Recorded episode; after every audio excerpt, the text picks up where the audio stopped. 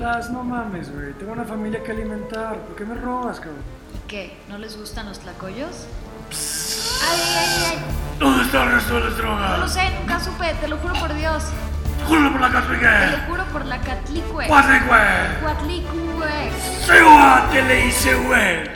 ¡Carajo! Estas historias empiezan en el océano, unidas por los tentáculos de las medusas que se confunden con bolsas de plástico.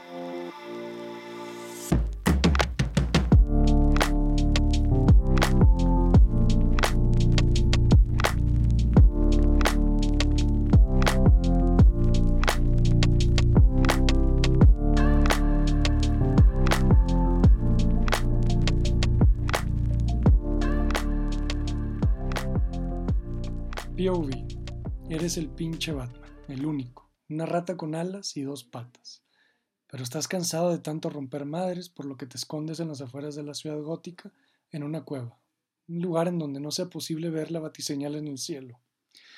Lo único que quieres es escapar de la obligación moral, aunque sea por un solo día. Pero claro, eres Batman, y como todo superhéroe, tienes un imán para situaciones fatales. Entonces ahí estás en la cueva que también es una mina. A la izquierda, a lo lejos, un carrito minero desciende a toda velocidad. A la derecha, es decir, al final de la vía, hay un grupo de cinco personas que no se han dado cuenta del peligro. Hasta ahora, eres solamente un testigo, pero de inmediato te percatas que frente a ti hay una palanca con la que puedes alterar la ruta del carrito y dirigirlo hacia una vía alterna en la que se encuentra una persona solitaria. La pregunta es, ¿qué haces? ¿Mirar cómo el carrito atropella y mata al grupo de cinco personas? O jalas la palanca y optas por matar a la persona solitaria. O mejor aún, aprovechando que eres Batman y que te gustan las preguntas difíciles, ¿acaso tienes la obligación moral de hacer algo como jalar la palanca? Ahora, para esto hay que remontarnos al momento en que Bruno Díaz asumió esta responsabilidad moral, porque es una creación y decisión propia que hizo el día en que asesinaron a sus padres. El niño de 12 años, más o menos, dependiendo de la fuente, hace una promesa ingenua, limpiar la ciudad gótica de sus criminales. Bueno, ingenua, primero que nada, porque pues, es, no deja de ser un niño de 12 años que sabe poco del mundo y además que escogió un objetivo imposible, ¿no? el de limpiar el crimen de la ciudad. Pero también hay algo intrínsecamente ingenuo en las promesas y es el hecho de que están ancladas al pasado, siempre. ¿no? Sea, es una promesa que hace ese niño de 12 años que acaba de presenciar el asesinato de sus padres y que está anclada en la moral de ese momento. Entonces, ¿cómo es que va a saber, eh, cómo es que él sabe que en el futuro va a poder llevarla a cabo? En ese sentido es ingenuo. Ahora, la diferencia entre Batman y otros superhéroes como Spider-Man es que el por qué precede al cómo. Es decir, Spider-Man primero recibe el piquete de la araña, que ese es el cómo, y después, tras ver la muerte de, del tío Ben, que es el por qué, se convierte en Spider-Man. ¿no? Eh, Batman al revés. Batman primero hace la promesa, es decir, el por qué, y después se entrena para convertirse en Batman, el cómo. Entonces eso lo hace de entrada eh, un superhéroe interesante. Eh, primero porque, pues, es una persona en teoría normal, ¿no? Y esto también es algo, es una falacia, en mi opinión, pero al menos es lo suficientemente verosímil para que nosotros pensemos que podríamos ser Batman, ¿no? Dada la, la motivación necesaria, dado el de tener el dinero, de tener el físico, etc. Pero pues también es como decir que podríamos ser LeBron James solamente por entrenar, ¿no? Entonces, estamos hablando aquí de, de una persona eh, que tiene unos rasgos que se prestan para convertirse en Batman, ¿no? Que tiene unos atributos físicos y mentales que se prestan para convertirse en Batman y que prácticamente, pues, no quiero decir que no existen, pero son, deben ser contadas las personas que, que podrían ser, porque son, eh, son fortalezas físicas, psicológicas eh, y motivacionales. Pero como siempre en la literatura no se trata de, de que sea la verdad lo que, lo que se está escribiendo, sino que sea similar a la, a la, verdad. Se trata de la verosimilitud para que nosotros como lectores podamos eh, adentrarnos, ¿no? a aceptarlo sin, sin, sin ningún problema, sin ningún inconveniente. Y esto, eh, claro, lo hace, lo sentimos más cercano eh, porque para ser Spider-Man no solamente tenemos que tener ese físico, ese intelecto, esa edad, o qué sé yo, sino que aparte necesitamos una mordedura de una, una, picadura de una araña mutante y pues ahí es donde nos separa, donde la ficción se separa de la realidad, ¿no?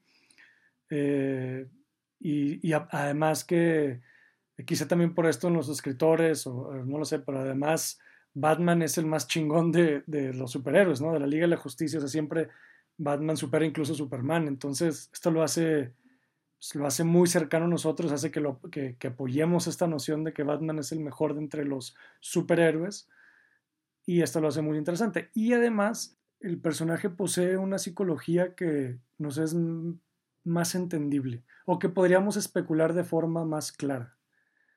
Pues bien, ¿quién es Batman y por qué tendría la responsabilidad de jalar la palanca?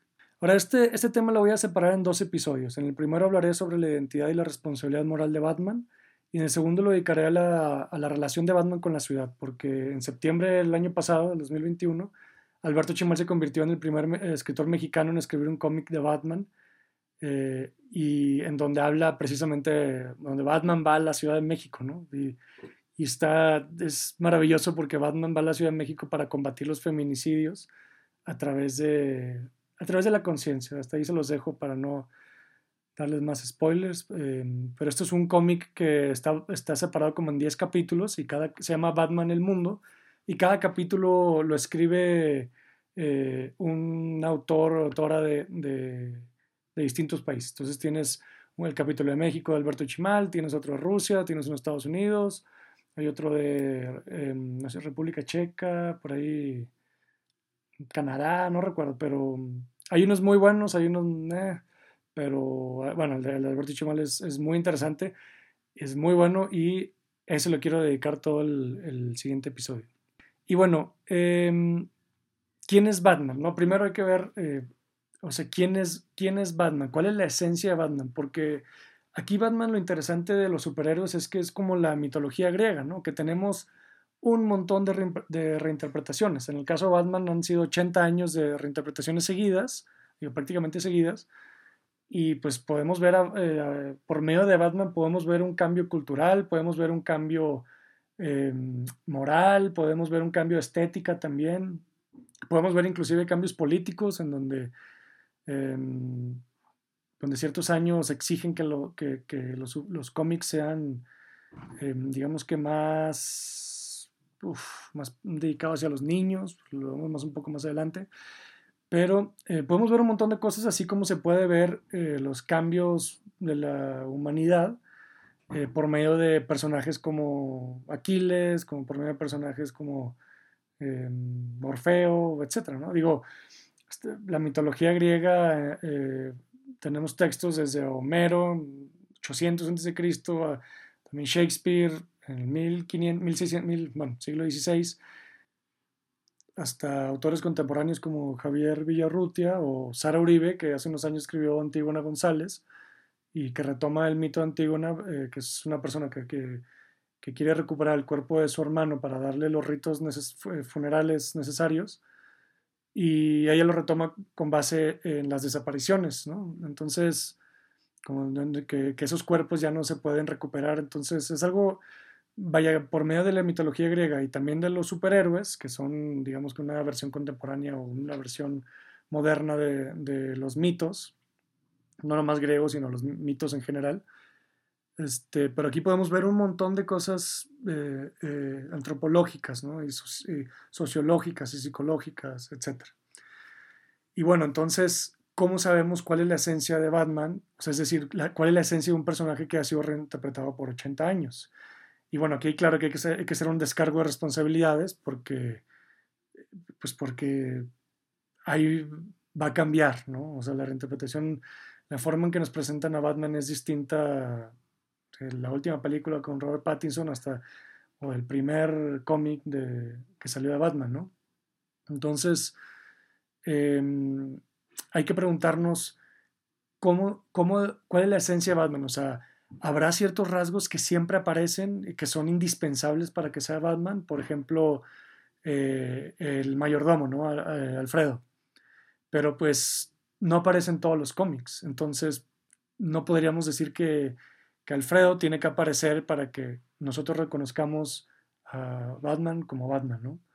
Otra pregunta sería es eh, si tiene que aparecer Bruno Díaz, ¿no? Que es em, pues, quien se pone la careta, quien se pone la máscara de Batman.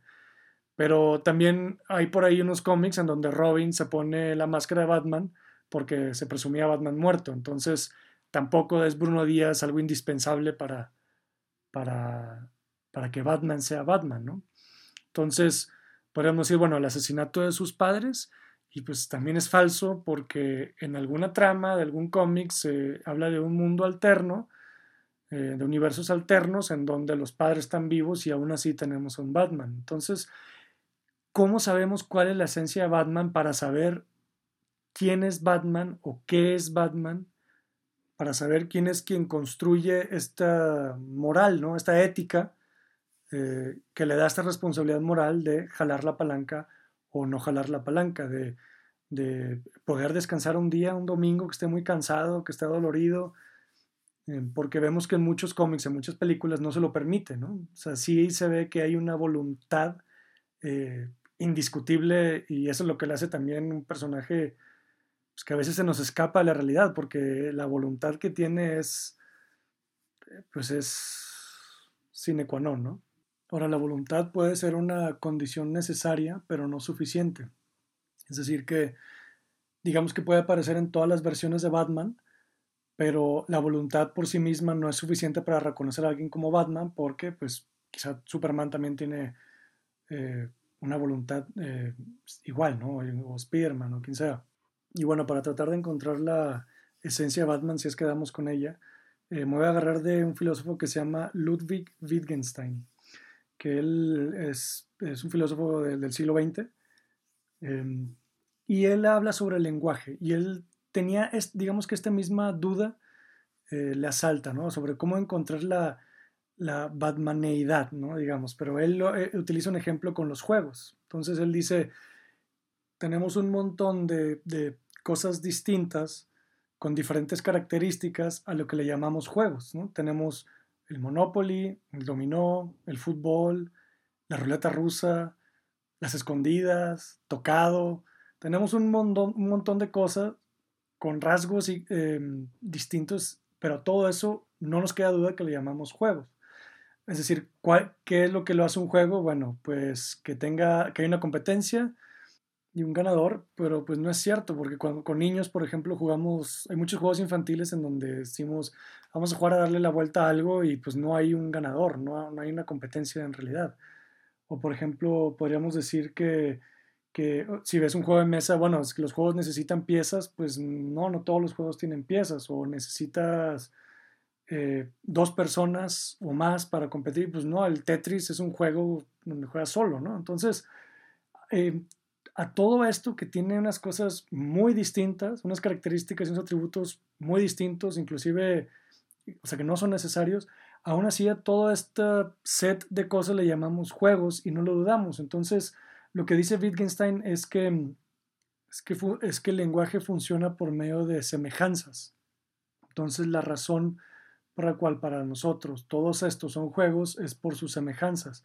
Piensen, por ejemplo, en una en la familia, ¿no? A lo mejor y tú eh, tienes la nariz de tus padres, tu hermana la boca y tú tienes el temperamento y eh, otro tiene la altura de la mamá y eh, hay un montón de cosas similares entre los, entre los cuatro, pero digamos de que quizá yo no tengo los mismos rasgos que tiene mi hermana y aún así somos familia, ¿no? Entonces de esta manera hay una semejanza de atributos y características suficiente como para que nosotros podamos de manera intuitiva saber qué es un juego y qué no. Y ahora, y, aquí utiliza Wittgenstein un ejemplo de cómo es que explicas a alguien qué es un juego. Si viene tu hijo y te dice que es un juego, entonces, de acuerdo a Wittgenstein, que es lo que generalmente hacemos, em, tú dices, das ejemplos, dices Monopoly, eh, los dados, dominó, fútbol, escondidas y cosas similares eh, a eso. Entonces el niño ya puede hacer eh, puede intuitivamente buscar esas semejanzas, entenderlas para entender que es un juego. Ahora, esto puede ser complicado eh, al tratar de escribir una definición de quién es Batman o cuál es la esencia de Batman, porque mm, digamos que si, me dicen Batman es esta este personaje que tiene su, su cinturón y tiene sus dispositivos y tiene su carro. Y si yo te enseño un cómic en donde no sale ni el cinturón, ni los dispositivos, ni el carro, entonces tú no vas a decir, este no es Batman, sino vas a modificar lo que entiendes por Batman y vas a decir ya sea que, bueno, Batman a veces los tiene y a veces no, y ambos vamos a estar de acuerdo en que las dos representaciones, tanto la del cinturón o la, o la que no tiene cinturón, son Batman, ¿no? Y bueno, entonces vemos que, es, que la filosofía nos hace imposible encontrar los, los rasgos suficientes para definir la esencia de Batman. Y a esto podemos recurrir a la psicología. Y en, hay un libro de, un psicólogo que se llama Travis Langley, que escribe un, eh, libro que se llama La psicología de Batman.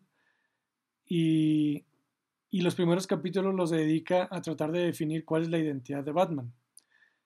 Y su respuesta prácticamente es, pues, ¿cuál Batman? O habría que el, Batman de los 50, de los 60, este, se le llama también, hay una, se distinguen por épocas, ¿no? O sea, hay otro libro de, de Grant Morrison, que es uno de los mejores escritores actuales eh, de Batman, de cómics de Batman, que tiene un libro, un ensayo que se llama Lo que nos enseñaron los superhéroes, no, no recuerdo bien el nombre, pero él habla de las, también de las épocas, de la época dorada, de la época plateada, épocas que muestran eh, a, un Batman muy distinto. Por ejemplo, em, uno de los libros, pues no es canónico porque no, no es considerado canon en Batman, en, el arco de Batman, pero que es uno de los libros más importantes para marcar un tono nuevo, digamos, o bueno, nuevo en su momento. Fue un libro en los 80s que se llama eh, The Dark Knight Returns de de Frank Miller, que Frank Miller también es quien escribe Sin City y 300, ¿no? Pero bueno, este libro de Dark Knight Returns es de donde, esto fue en los 80 donde se marca un tono oscuro, em, de cierta manera, mm, pues nihilista, pesimista eh, por parte de, de, Batman, ¿no? Entonces, claro, habría que preguntarnos cuál Batman, y, y eso nos deja, y eso es lo bonito de los personajes mitológicos, que pues tendríamos que escoger nosotros uno, ¿no? Tendríamos que darle también nuestra propia esencia, claro, de una combinación de manera objetiva subjetiva, porque hay rasgos necesarios, o sea, no podríamos quitarle, no podríamos vestirlo de una rana, porque pues ahí probablemente los lectores digan, bueno, pues esto no es Batman, ¿no? O sea, eh, eh, pero pues hay ciertos rasgos, o sea, podríamos darle nuestra propia esencia y podríamos escoger al Batman que nosotros queramos. Y a esto me refiero cuando digo que es lo bonito de, los, de, las mitologías, que un, un, autor al crearlo le puede dar, eh, le, puede, le, puede agregar muchísimo. Es, es, muy maleable, sin perder la esencia de quién es Hércules, de quién es Orfeo, de quién es Superman y quién es Batman, ¿no? Entonces, bueno, para eso eh, voy a tener que escoger los rasgos que yo considero necesarios para, o cuasi necesarios para la esencia de Batman, ¿no? Y número uno es la promesa, que es eh, de librar a la ciudad gótica de sus criminales. Dos es la voluntad. Y tres, el hecho de que Batman, o la regla de Batman de no matar, eh, que prácticamente se ha usado en, salvo muy contadas excepciones, todos los cómics. Eh, inclusive en todas las películas, ¿no? O sea, Batman no mata porque eso, eso va en contra de su ética. Ahora, bajo estos tres eh, rasgos, regresemos a la pregunta ¿no? del carrito minero, si jalamos o no la palanca. Y bueno, ¿por qué no regresemos también a la filosofía? Ya que nos encanta atascarnos en el lodo. El carrito minero eh, decíamos que viene cayendo y va dirigido hacia un grupo de cinco personas en donde los va a matar. digamos que esos son los presupuestos que tenemos. Y frente a nosotros, o frente a Batman, eh, hay una palanca que puede desviar el curso del carrito, darle una vía alterna, en donde se encuentra una sola persona. Entonces, la pregunta es si jalamos o no esa, esa palanca para desviar el carrito. Ahora, aquí hay un problema, porque si desviamos esa palanca, estamos actuando y estamos de cierta manera matando a la persona solitaria. Claro, el razonamiento sería, estamos matando a uno en vez de dejar que mueran cinco, ¿no? Y aquí donde tendríamos alguna ventaja o, una utilidad de cuatro personas. Ahora, esto es lo que hace la corriente filosófica que se llama el utilitarismo. Es decir, tomar una decisión con base en las consecuencias y siempre buscando que esas consecuencias tengan una utilidad positiva de felicidad. ¿Qué quiere decir esto? Es decir, que al nosotros actuar y jalar la palanca y matar a una persona, tenemos una utilidad de cuatro personas. Ahora, la felicidad es un tema más discutible, pero eh, pongámosle pausa ahorita y regresamos un poco después. Eh, les decía que esta corriente filosófica se llama utilitarismo y eh, quien la crea, quien, quien la expresa es Jeremy Bentham, pero quien la populariza es John Stuart Mill, que era un em, era un discípulo de, Jeremy Bentham, ¿no? Entonces, les voy a leer algo aquí importante de, Stuart Mill en, su libro que se llama El utilitarismo, en donde expresa esta corriente, para entender para qué es la justicia, ¿no? Porque recordemos que Batman es un vigilante de la justicia. Es vigilante porque no va necesariamente de acuerdo con la legalidad, ¿no? Pero no deja de ser un vigilante de la justicia. Y dice, dice John Stuart Mill, la justicia es el nombre de ciertas clases de reglas morales que se refieren a las condiciones esenciales del bienestar humano de forma más directa y son, por consiguiente, más absolutamente obligatorias que ningún otro tipo de reglas que oriente nuestra vida. Ok, aquí nos está diciendo que son obligatorias, es decir, que si Batman, por medio de una promesa y su voluntad, está eh, eh, creó, digamos, una, una obligación moral propia de ser, de ejercer la justicia por medio de ser un vigilante, entonces, de acuerdo al utilitarismo, Batman, Batman está obligado a actuar en esa situación. Y como estamos viendo que el utilitarismo nos dice que hay que tomar la decisión con base en la consecuencia de tener una mejor utilidad, entonces Batman estaría obligado a jalar la palanca matar a una persona solitaria y salvar a cinco para tener una utilidad de cuatro personas, ¿no? Pero aquí también hay un grave, un grave problema, porque aquí se rompería uno de, de mis rasgos cuasi necesarios para que sean Batman, ¿no? Es decir, Batman en este caso mata a una persona, rompe esa regla que él tiene. Y esto nos llevaría a preguntar, bueno, si, si Batman decidió matar a esa persona por un bien general, ¿por qué no mata al guasón? Bajo ese mismo precepto, pues ¿por qué no mata al guasón? ¿No? Bien, entonces podríamos argumentar que Batman no podría jalar esa palanca eh, para no matar a esa persona solitaria y dejar que el carrito siga su curso natural. Y como Batman no fue quien ocasionó esa situación, en realidad ese grupo de cinco personas no tiene digamos que no caerían en la mano de, Batman, ¿no? Pero bueno, aquí y aquí hay algo intuitivo em, relacionado a lo que hablábamos del lenguaje y de la esencia de Batman, de Wittgenstein, ¿no? Es, en realidad podríamos imaginar que Batman no hace nada al respecto, que no de cierta manera iría en contra de su, de su obligación moral. Quizá aquí lo único que pasa es que eh, simplemente para Batman no le funcionaría el utilitarismo, ¿no? Em, esta idea del testigo, o en inglés el bystander, es, el, bystander, es este, también la retomas la Seinfeld, ¿no? En, el final de todas sus temporadas, en el, final de la serie, que es decir que eh, Jerry, Lane, Kramer y George ven a cómo asaltan a una persona y no hacen nada al respecto, no, no se involucran. Ahora no, y, al parecer en esa ciudad había una regla nueva en donde ellos, al no hacer algo al respecto, son considerados también culpables. Y eso es algo muy interesante, pero bueno, eso quizá para otro episodio de Seinfeld, ¿no? Y bueno, entonces quizá veríamos que a Batman se le complica el utilitarismo. Otra de las opciones que tendría, o digamos que hablando de las ramas principales de la ética, eh, sería la deontología. Y la deontología eh, viene desde muy atrás, eh, desde Platón, Aristóteles, pero eh, coge mucha fuerza con Kant, con Immanuel Kant. Y la deontología juzga la moral de los actos con valores intrínsecos a, los actos en sí.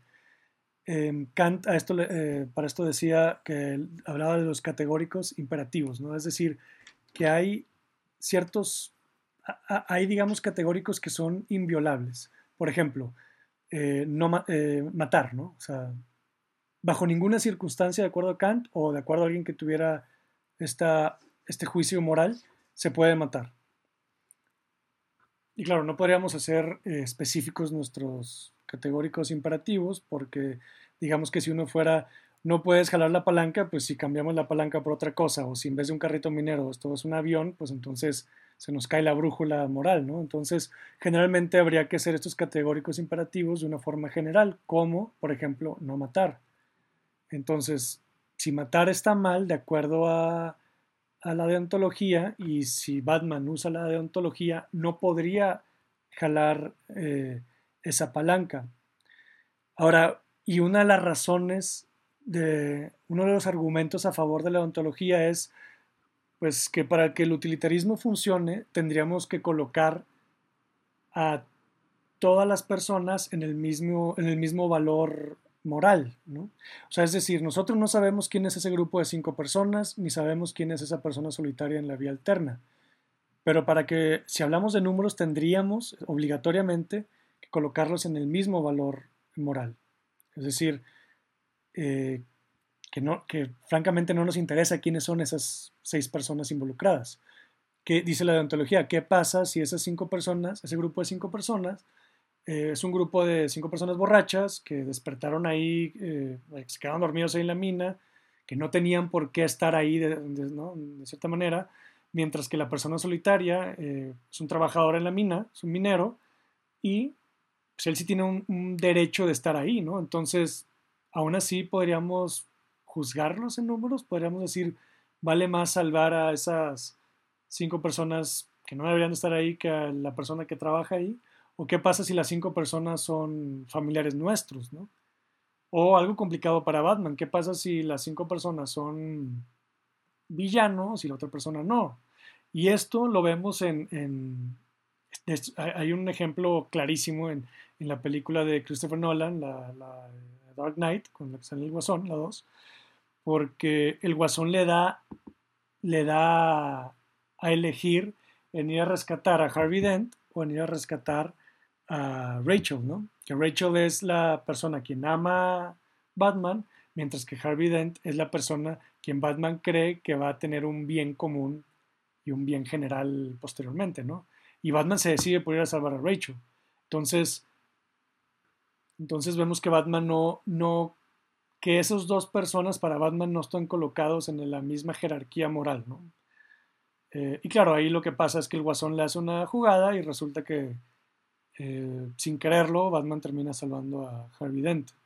Y eso es lo que en ese sentido gana eh, el Guasón, ¿no?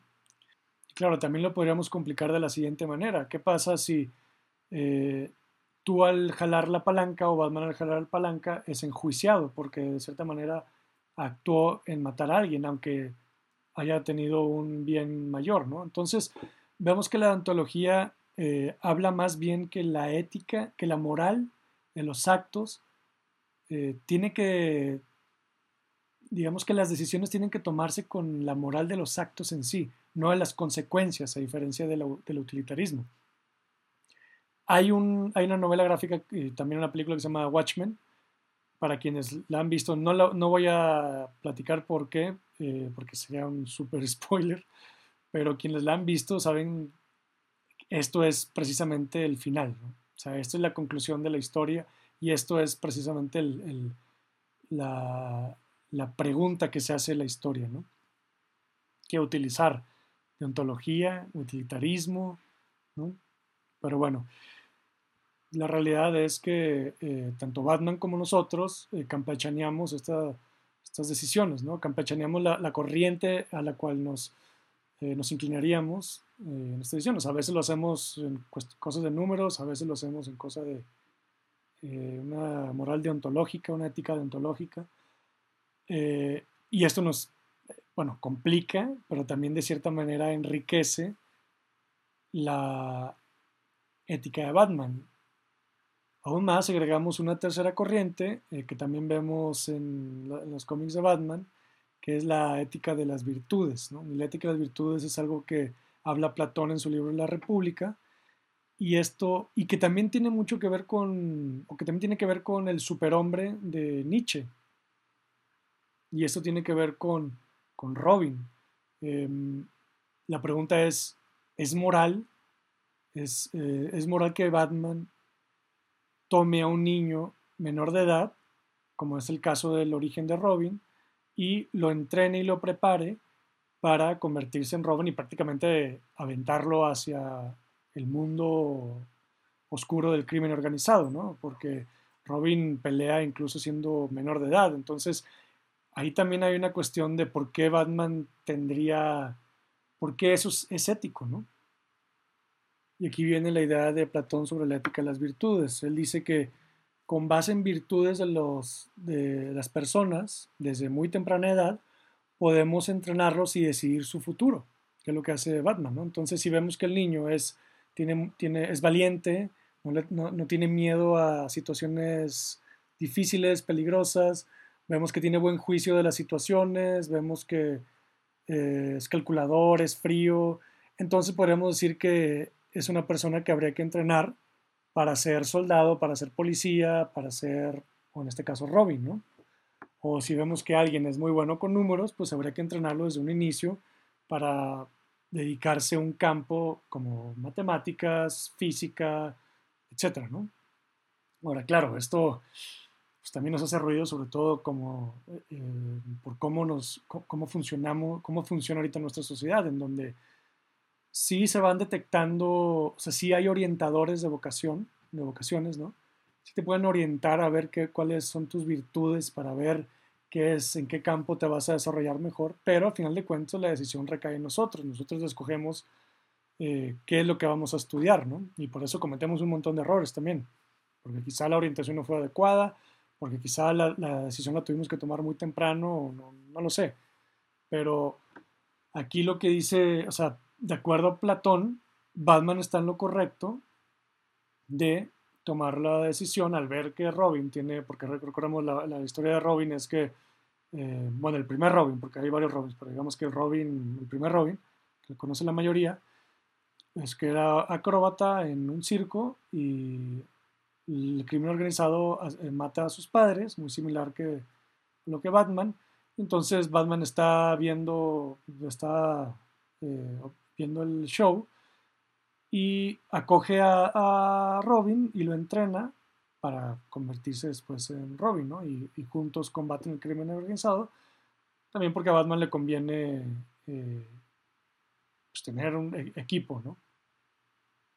¿Y por qué Nietzsche? Bueno, eh, Nietzsche eh, crea este término Ubermensch, que es se traduce a superhombre, y esta idea es que son seres humanos que digamos que están que tienen una moral y una ética y un espíritu por encima de la gente común. Y por eso pueden crear sus propias reglas. Y esto es lo que hace Batman prácticamente, ¿no? O sea, Batman, como les decía, es justiciero, pero no en la legalidad necesariamente. Él decide cuándo cuándo mantenerse en la legalidad y cuándo no. Y eso es lo que también lo hace interesante, que es una persona que constantemente está entre la línea de lo legal y no, y también está entre la línea de perder el control y no.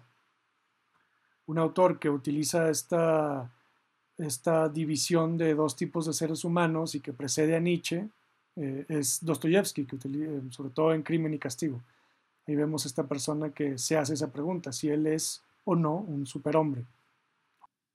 Y tal vez después de seguir el ejemplo de Raskolnikov, que es el personaje Crimen y Castigo, que se da cuenta que en verdad no es un superhombre, sino que es un, un ser humano eh, lleno de culpa, Batman también toma esa decisión y le tiene miedo a, a caer en, en, asesinar a alguien ¿no? y en utilizar armas, porque dice, si empiezo a hacerlo, entonces me convierto en ellos. Que esto es prácticamente lo mismo que dice Martin Luther King eh, cuando se habla de la violencia. No digo, claro, Luther King no, aprobaría la violencia que usa Batman, pero dice, cuando le preguntan de por qué no son, por qué las marchas tienen que ser pacíficas y ya están hartos, y dice, bueno, es que si, si usamos eh, los mismos métodos que ellos utilizan, no somos entonces mejores que ellos. Y bien, entonces la pregunta es si Batman está obligado o no hacer algo al respecto en torno a la situación del carrito minero. Y esto, quizá a lo mejor de primera mano, lo primero que piensas es que, bueno, son eh, ejemplos entretenidos, son experimentos, pero eso también se está aplicando ahorita, ¿no? O sea, si pensamos en los, en, los carros autónomos, en Tesla, eh, están programados de cierta manera para tomar decisiones de este estilo. Es decir, ¿qué pasa cuando, cuando un carro va a estar, va, va, manejar por sí mismo, va a manejar solo, ya sea que vayamos nosotros dentro o no? ¿Y qué pasa si una persona se cruza la calle y el carro tiene que tomar una decisión? en dado caso que no pueda frenar a tiempo, tiene que tomar la decisión entre atropellar a esa persona que se cruzó en un lugar que no debió haberse cruzado, y entonces el carro va a tener que tomar una decisión, o más bien está programado para tomar una decisión. Si atropellar a esa persona sola o darle la vuelta, y qué pasa si en la banqueta hay un grupo de cinco personas igual. O otra, qué pasa si el carro al desviar, eh, al sacarle la vuelta a la persona, choca con un árbol y mata a los pasajeros, te mata a ti y mata a tu familia, o qué sé yo. Entonces, es importante hacernos esta pregunta y tomar una decisión, porque podríamos prácticamente estar comprando un carro que está configurado de tal manera para salvar a un transeúnte que se cruzó sin avisar y llevarte a ti de encuentro, ¿no? Entonces, eso, es, eso tiene que ver con la filosofía, mm, las preguntas que se hace la filosofía en este momento, la filosofía y la tecnología, ¿no? Em, que en algunos casos lo llaman tecnofilosofía, como es el de David Chalmers. Lo que pasa es que él habla de la realidad virtual, que es el filósofo que hablamos el episodio anterior. Entonces, pues es actual traten de tomar esa decisión, traten de jugar con esa idea, de a ver qué, pues, qué decisión tomarían, ¿no? Al final de cuentas no falta tanto para llegar a estar en un carro completamente autónomo y pues quizá podríamos comprar un carro así equipado con piel y con utilitarismo, ¿no? Así con un programa o un programa deontológico. No sé, a lo mejor y eso viene, viene caro. O a lo mejor y también eso se puede reconfigurar de cierta manera para crear caos, ¿no? O sea, viéndolo de una perspectiva pesimista. En fin, pónganse los zapatos de Batman, o en este caso la, eh, capa y la máscara, y traten de tomar decisión, esa decisión, a ver, a ver con qué concluyen. Nos vemos a la próxima con Batman y la ciudad y el cómic de Alberto Chimal, el primer mexicano que ha escrito un cómic de Batman, oficial, ¿verdad? Seguramente por ahí debe haber fanfiction, pero oficial. Entonces, eh, se van por la sombrita o no, dependiendo si son Batman. Y hasta luego.